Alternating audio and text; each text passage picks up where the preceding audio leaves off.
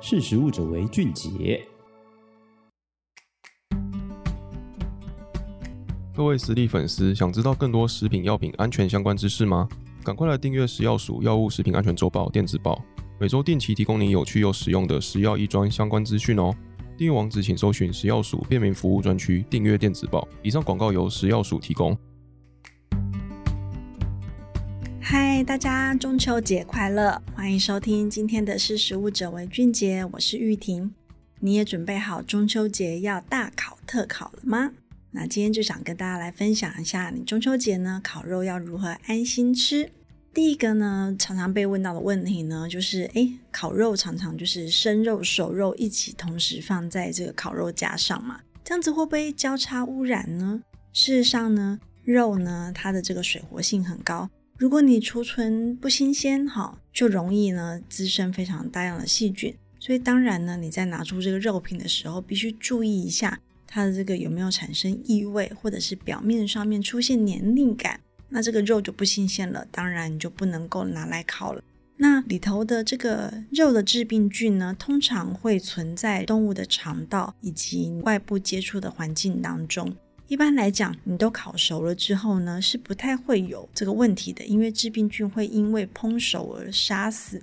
但是呢，生肉上面如果带有病菌的话呢，就可能产生交叉污染喽。所以呢，到底生肉跟熟肉可不可以同时烤呢？答案呢，其实是可以的。但是呢，你必须在烤网上面呢，尽量的把它分开两个不同的区域，而且最重要的是，你的烤肉夹要明确的区分，一个夹子呢夹生肉，另外一个夹子呢来专门夹这个烤过的熟肉，不要一个夹子呢同时呢哦交叉污染，生熟食都夹，这样子呢就可能呢让你的肠胃出现一些问题喽。所以呢，你可以一起烤，但是要特别注意的就是烤肉的时候呢。也许左边放生的，右边放熟的，然后烤肉夹呢，就是不要交叉的使用哈，这样子避免污染的状况。那另外呢，也会有人担心呢，诶，肉不小心火太大烤焦了，会不会吃了致癌呢？事实上呢，这个烤焦的肉呢，因为很香嘛，它会产生梅纳反应，但是呢，烧焦了之后呢，也当然会产生这个异环胺。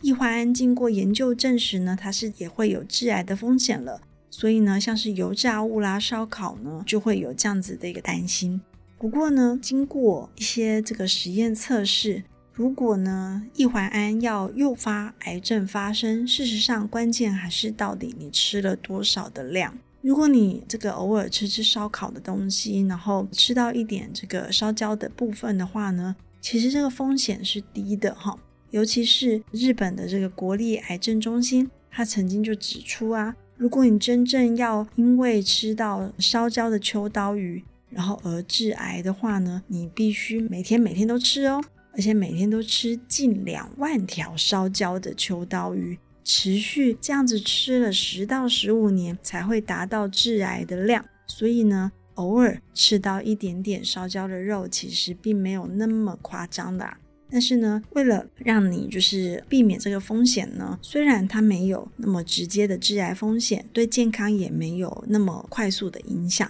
可是呢，毕竟烧焦的肉它的美味价值已经不见了嘛，所以呢，还是建议大家去掉这个烧焦肉的部分的话呢，不仅呢就可以让你吃的食物更美味，而且呢也可以规避风险这样的一个选择。那最后呢，也会有人询问说，烧烤的时候，有时候不是会用铝箔纸来去包玉米，或者是用一个容器里面装像是香菇啦，或者是大蒜来去烤啊？那这个铝箔纸会不会溶出重金属呢？事实上，经过一些调查，哈，重金属就是铝要溶出的情况之下呢，长期累积呢，有传言会导致失智，所以会有人就非常的担心。但事实上呢，经过二零一二年的食品药物研究年报，他就曾经做过一些实验哈，用这个百分之零点五的柠檬酸，在九十五度 C 加热的铝的这个容器三十分钟之下呢，会发现这个铝锅或铝盆呢，这些器材的确会微微的因为这个酸性溶液来去溶解出微量的铝。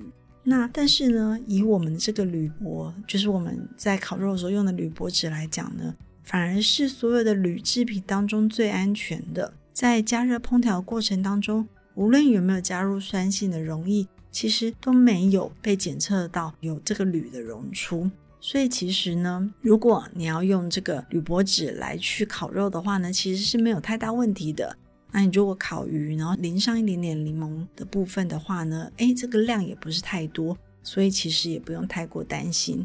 那如果你因为烹饪所溶出的铝呢，其实也都是非常的微量的，甚至我们吃了之后呢，这个铝都会被排出体外。所以其实呢，在这个铝溶出这个重金属的这样子的一个疑虑之下呢，其实大家不用太过担心，是不会有这种状况的。那你在烤肉的时候用铝箔包来去包食材烧烤，那当然呢，就是烤完之后呢，也会建议你移除掉这个铝箔纸，然后再做调味，然后适当的加热，其实这样就可以避免溶出的状况了。所以呢，大家都不用太过担心。如果你中秋节想要烤肉的话呢，掌握这几个原则。第一个呢，就是生肉跟熟肉不要交叉着来去这个夹取，哈，避免交叉污染。再来呢，烤焦的地方呢，建议你还是除去哈，不要食用，以避免这个美味哈受到影响。然后再来呢，用铝箔纸来去烧烤，你要注意这个时间。如果你要用柠檬跟白醋的调味呢，你可以移出铝箔纸之后再调味。也会更加的安心。那希望大家呢能够安心吃烧肉，注意你的这个日常的食安。然后希望这个中秋节呢，大家有一个好的节庆的一个饮食。今天的识时务者为俊杰就分享到这边，下次见，拜拜。